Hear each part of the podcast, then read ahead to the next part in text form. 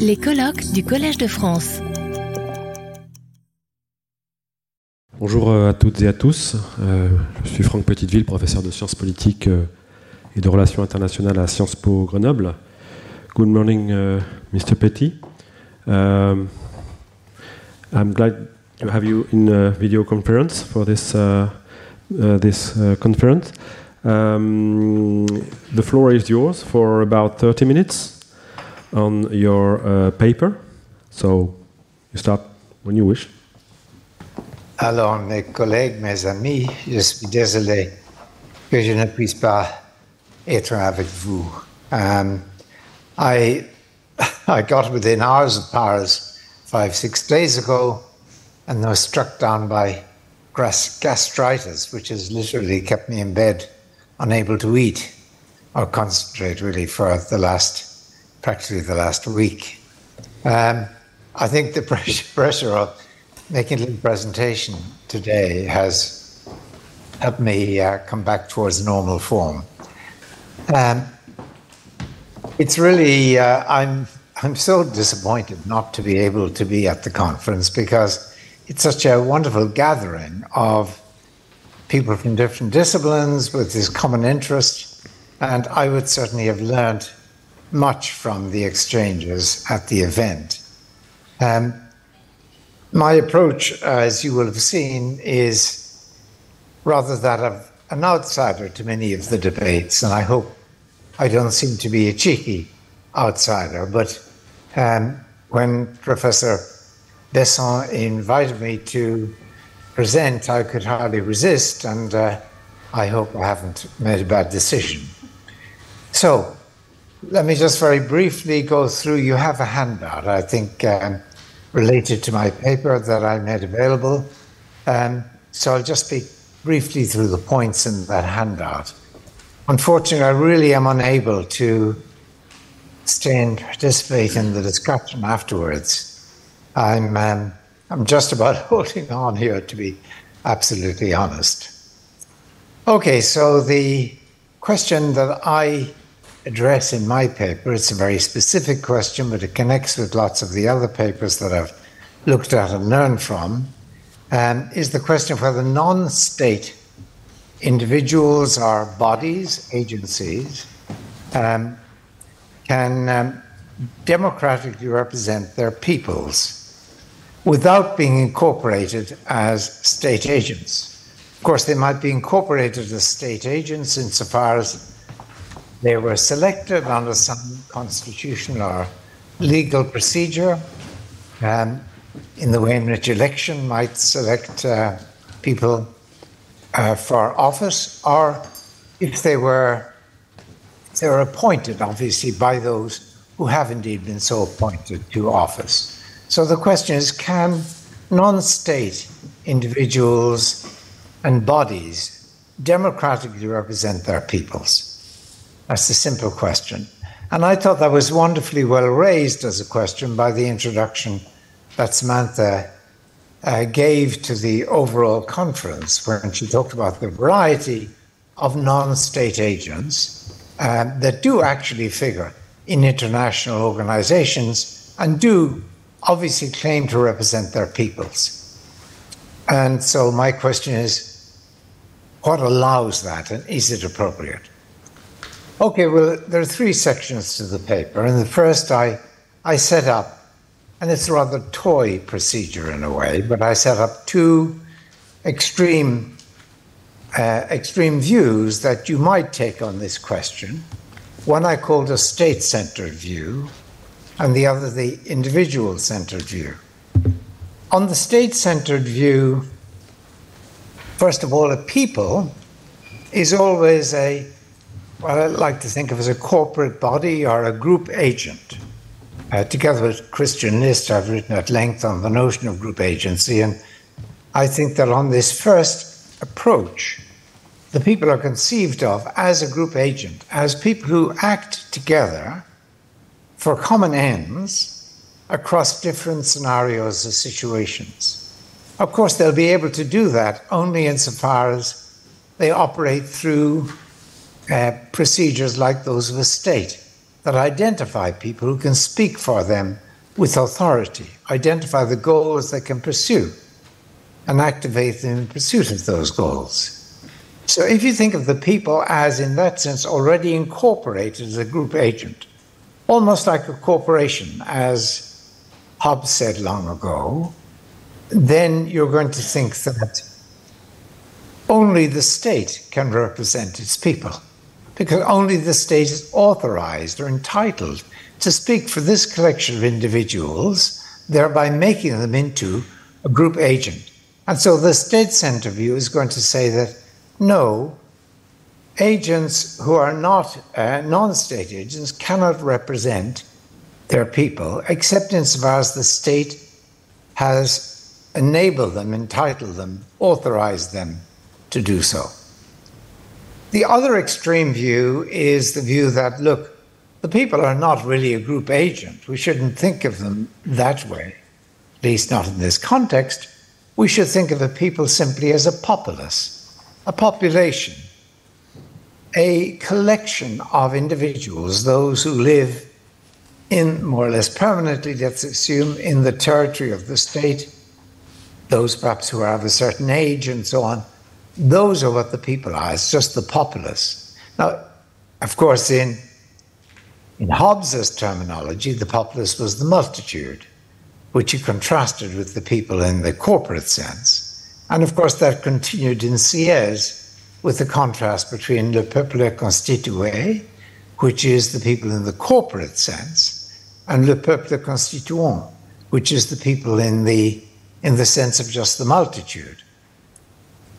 I know that's maybe slightly um, bold remark about Sieyès, but I can't really defend it at length here. But on this picture, that the people are the populace, then of course it's natural to think that non state agents, agents representing a particular area, agents representing perhaps a particular profession or a particular um, public interest, can represent their people in that area because their people are many, and so there are going to be many representatives. Those are the two very extreme, bold extremes I've set up state centered, individual centered representations of their people. Um, and now it's pretty obvious that each model is really has got natural sort of um, objections. It raises natural objections. Let's think of the state centered model. Well, what it suggests really is that when the representatives of a people enter an international organization. They should do so basically pre authorized by their state. In other words, given an agenda, this is what you look for. Given the points of concession you're allowed to make, given the goals you're asked, you're required to pursue. And the idea is they come together then to each of them to try to concede as little as possible in order to get a, an agreeable arrangement with others. That's a, bar, a bargaining situation. Excuse me. That's a, bar, a bargaining situation.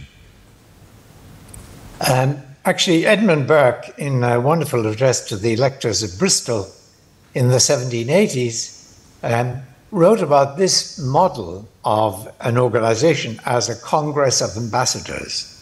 The ideas would be that the, the idea would be that the representatives coming from each state go in with their goals fixed. And they're not going to have their minds changed by interaction with the others in the organization. They're going to hold out for the highest level of satisfaction they can achieve for the goals that have been set for them by their state. And that means it's a sort of, not quite a zero sum game, a game in which um, someone's got to give in order for anyone else to gain. It's a bargaining game. I think that's got limitations, obviously, as a mode of coordination in an international organization. I see that as a, an objection to the state centered model. On the other hand, look at the individual centered model. There are also problems there, obviously, because with these different groups negotiating different, maybe professional, industrial, area centered arrangements with people elsewhere, you're going to find that the state, and there will always be a state, that the state is going to be committed inconsistently by these different groups who have made these different arrangements that may clash with one another. So I take it that these two different, these two extreme models that I've set up, and they are toy models, I, I recognize, that they clearly have, have problems. Now, what I want to suggest is that there is a third model that makes perfect sense and I think appeals, and I think actually fits with much of what many of the other participants have um, said in their papers, which I've only been able to glance through this few days in Narbonne, a few hours from Paris, was not to be my chance to read all those papers properly, which of course I just didn't have the concentration to do. Okay, the second section of the paper, I set out some, I call them principles, but better call them really assumptions about representation. Uh, I'll go briefly through these, and again, I can't defend them here, of course, at the length at which they uh, really need defense. The, um, the first principle I have, the first assumption I have, is that there are two forms of representation responsive and indicative representation. Now, actually, I'm going to put that aside because it's not all that relevant for the discussion here. It's important in, for other purposes, I believe, and uh, it, it is also important here, but we can push it slightly aside, that first assumption. The second assumption is that when you have representation of a people, it always has to be a representation that is authorized by those who are represented. It can't be that, so to speak, someone just stands up and says, I represent such and such a group. Well, they don't, in the sense of representation I think we're all concerned with, unless those in that group, in some way, have given them the authority to represent them. And of course, there are many different notions of representation. For example, the notion of, of purely pictorial representation clearly doesn't require authorization. But uh, for example, the notion of representation where you act for someone else and speak for someone else, clearly you're entitled to do that only if the someone else, assuming they're an adult human being or a group of adult human beings, has given you the, the okay so the represented on that second assumption must authorize the representative system, at any rate, under which these individuals get to speak or act for them. Now, the third assumption I think is fairly unproblematic. It says that in any domain, if you've got a group of individuals, say a people as a whole, and now you've got a particular domain, say it's a matter of banking regulations that are to apply between this country and other countries in financial exchanges. It must be that in any single domain, the uh, represented can authorize only one representative voice. If in any domain you had different conflicting voices speaking to um, what the group wanted, then of course it would not speak as a group representation would lose its purpose altogether. I take it that's fairly uncontroversial. But now the next assumption is more controversial, I fully recognize. And um, I've done a little bit in the paper to support it. Uh, I suppose, I hope it doesn't sound too much like self advertisement if I say that I've just published a book where this is a major theme. The book is called The State um, it came out, I think it's out in Europe just about now, actually. Um, but the, the, um, the argument in that book involves the recognition of the importance of sovereignty. But I hasten to add sovereignty in a sense that is consistent, for example, I would say, with fully Republican principles uh, of an Italian American uh, Atlantic sort that I like, um, not but it's directly connected with Bodin's notion of authority. Anyhow, on this assumption I'm making, the state speaks for its people on all domains. That's what sovereignty is. It's a claim to have the final word in speaking for this people. In speaking for this people on what is the law in speaking for this people and what their relationships are to um, other states and other peoples, for example, the state has to be the last authority, and that is to stand by a certain conception of sovereignty. Um, I wish I could say more about this because I realize as soon as you mention the word sovereignty these days, you're put on the back foot because it's no longer a it's no longer a so to speak a very appealing word, at least in in the sort of circles where I move. And so I need to defend it, but I can't defend it fully here. Well, maybe I can make one remark, which is that while Bodin and Hobbes introduced the notion of sovereignty, and indeed Rousseau, of course, too, uh, they all assumed that the sovereign entity that constituted a state had to be a single individual within the state or a single agency within the state, like the legislature, for example, or like the monarch, if there was a monarch.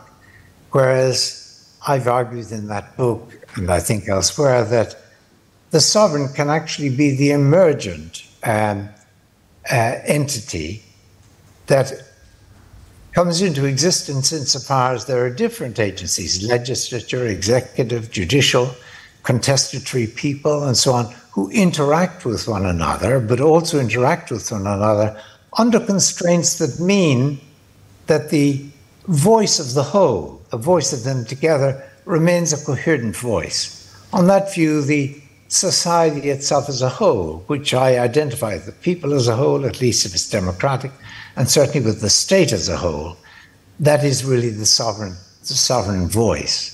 Now, my assumption is that the state is going to be an all domain sovereign voice. You can't say a state has responsibility for these people in these respects, but not in those others. Okay, and then that leads me to the two final uh, principles, which in a way take us back to the issue I raised. Uh, principle or assumption five is that um, the state must be the only representative of the people on the assumption that it's a sovereign, all domains authority. It must be the only representative. And if there are other voices that speak for the state, that speak for the people, they must be under the control of the state. So that sounds very strongly in support of the state centered view. But there's a sixth assumption or principle I add, which is going to change all of that and give us a picture of a third view. That's at least as I see it.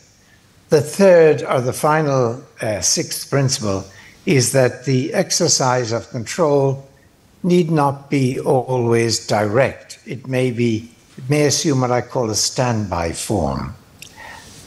Let me just use a very toy image, almost a cartoon image, to explain um, what I mean by standby control.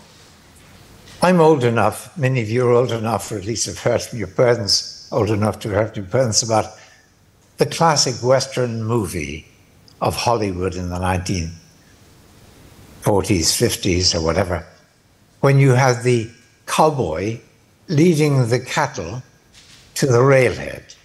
And invariably, the cattle just followed their heads, and that was the the cause of their moving in that direction was how they were disposed to move themselves.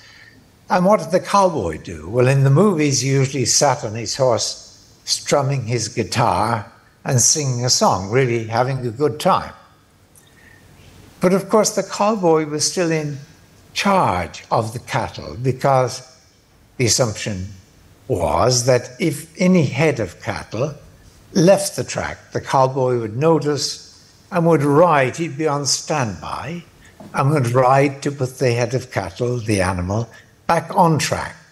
So the cow- cowboy controls the cattle, even though he doesn't actively cause them to go where they're going.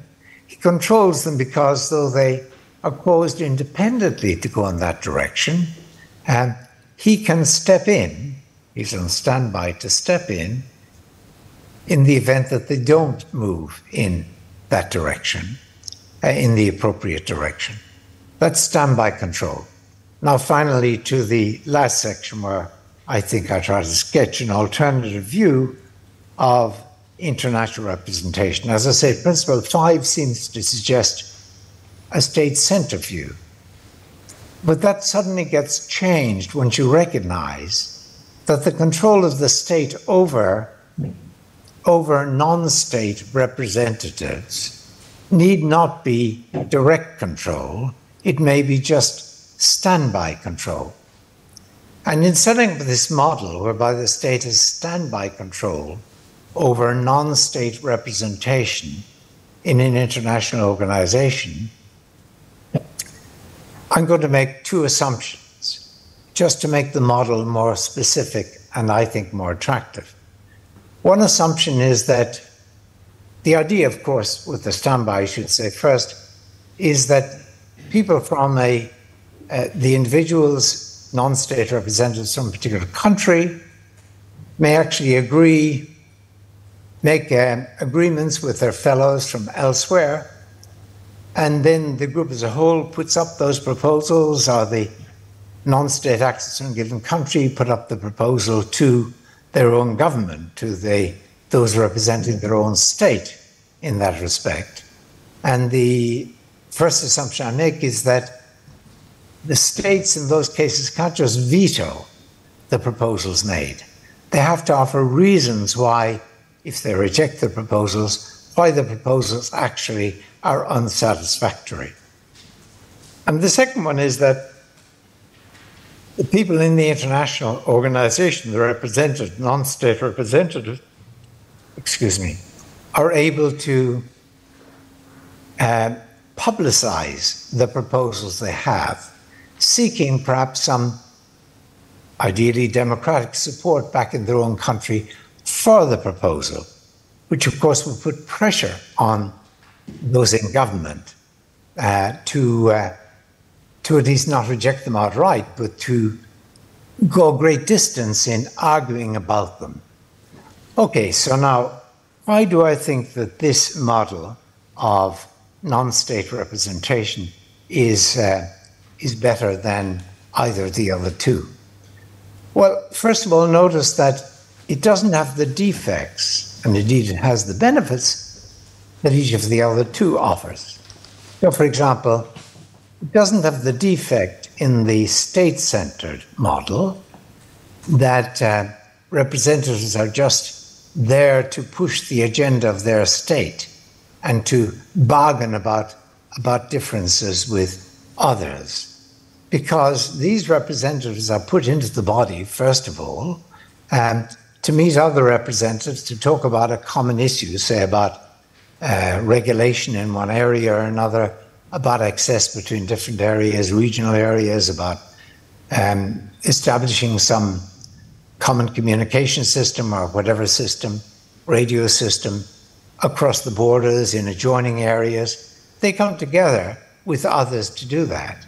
Now, if they're not given a preset agenda by their governments, then they go into that meeting, presumably, to think together about what actually would be a good solution to the problems they're facing. I follow Habermas in thinking that in that sort of environment, it's very natural for uh, people to be precluded from putting forward proposals that do not are not supported by considerations that everyone will regard as relevant in the group.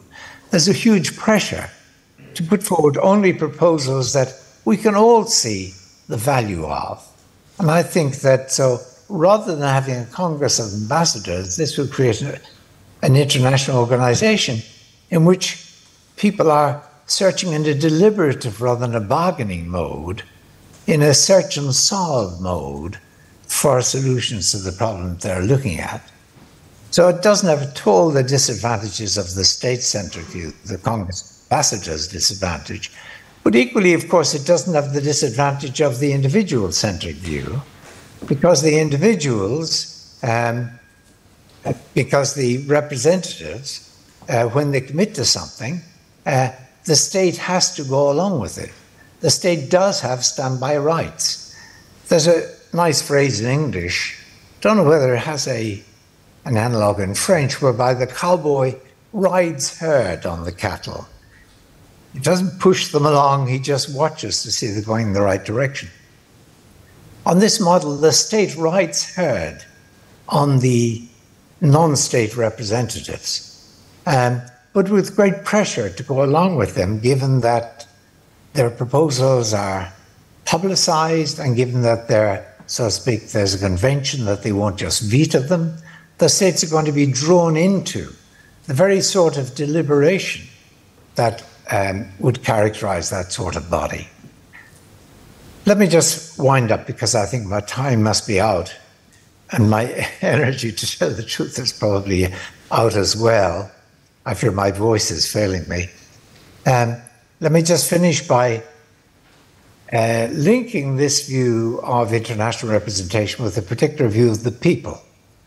Um, I said that the state centre view is linked with the notion of the people as le, le peuple constitué, the people proper, the people established, says Rousseau says, only on the basis of a social contract. Um, and uh, I said that the other individual centre view is associated with the view of the people as just a multitude, a diverse sort of collectivity. On this view that I'm presenting, I think of the people, I think there's a third concept of the people. This also is crucial to uh, my book on the state that I um, self advertised early. Apologies for that. Um, I think there's a third notion of the people that that absolutist tradition um, really missed, which is the people, I think, well called the peuple constituant, but unlike in Sieyès, not a people that are sort of left behind as the le peuple constitué gets established. Uh, le peuple constituant, constituant properly understood, are really people, citizens, you might say, insofar as they must sustain any state that's continue, to continue in existence. The least democratic of states must at least have, well, I would say, enough appeal in its laws and so on to its people for them to have at least a reason to go along with those laws other than the reason of a fear of fear of retaliation. And in such a state, for the state to exist, people have to generally obey the law, they have to recognize that other people expect them to obey the law, and they, of course, will also act on the expectations that others uh, obey the law. and equally, people have to um, take up any tasks allotted to them under the state and perform those tasks and accept the allotment of other tasks to other individuals in the population. And if it's a democracy, of course, the people have to be ready to vote, ready to contest, ready to play the part that is required if a state is to be a democracy. In assuming these roles, the citizens in any society, democratic or not, they sustain the state. The state is going to go, it's just going to disappear out of existence unless people, unless people do this. Um, now, I think that we can think of the people as citizens in a way, are precisely the people you might expect to be represented in this model I've given you of a standby control in international organizations. It is citizens who put themselves forward, who accept the job of being on these organizations or whatever, but they equally accept that while they go in good heart to look for search and solve approaches to common problems with other peoples, they do so, of course, under the standby control and exchange with, uh, with those state authorities in their own country. I trust that I've been reasonably coherent in that presentation. I don't feel all that clear headed, to be honest. And thank you very much for, for your attention and my warm thanks. Uh, to Samantha and others for the invitation to take part. Retrouvez tous les contenus du Collège de France sur www.colège-2-france.fr.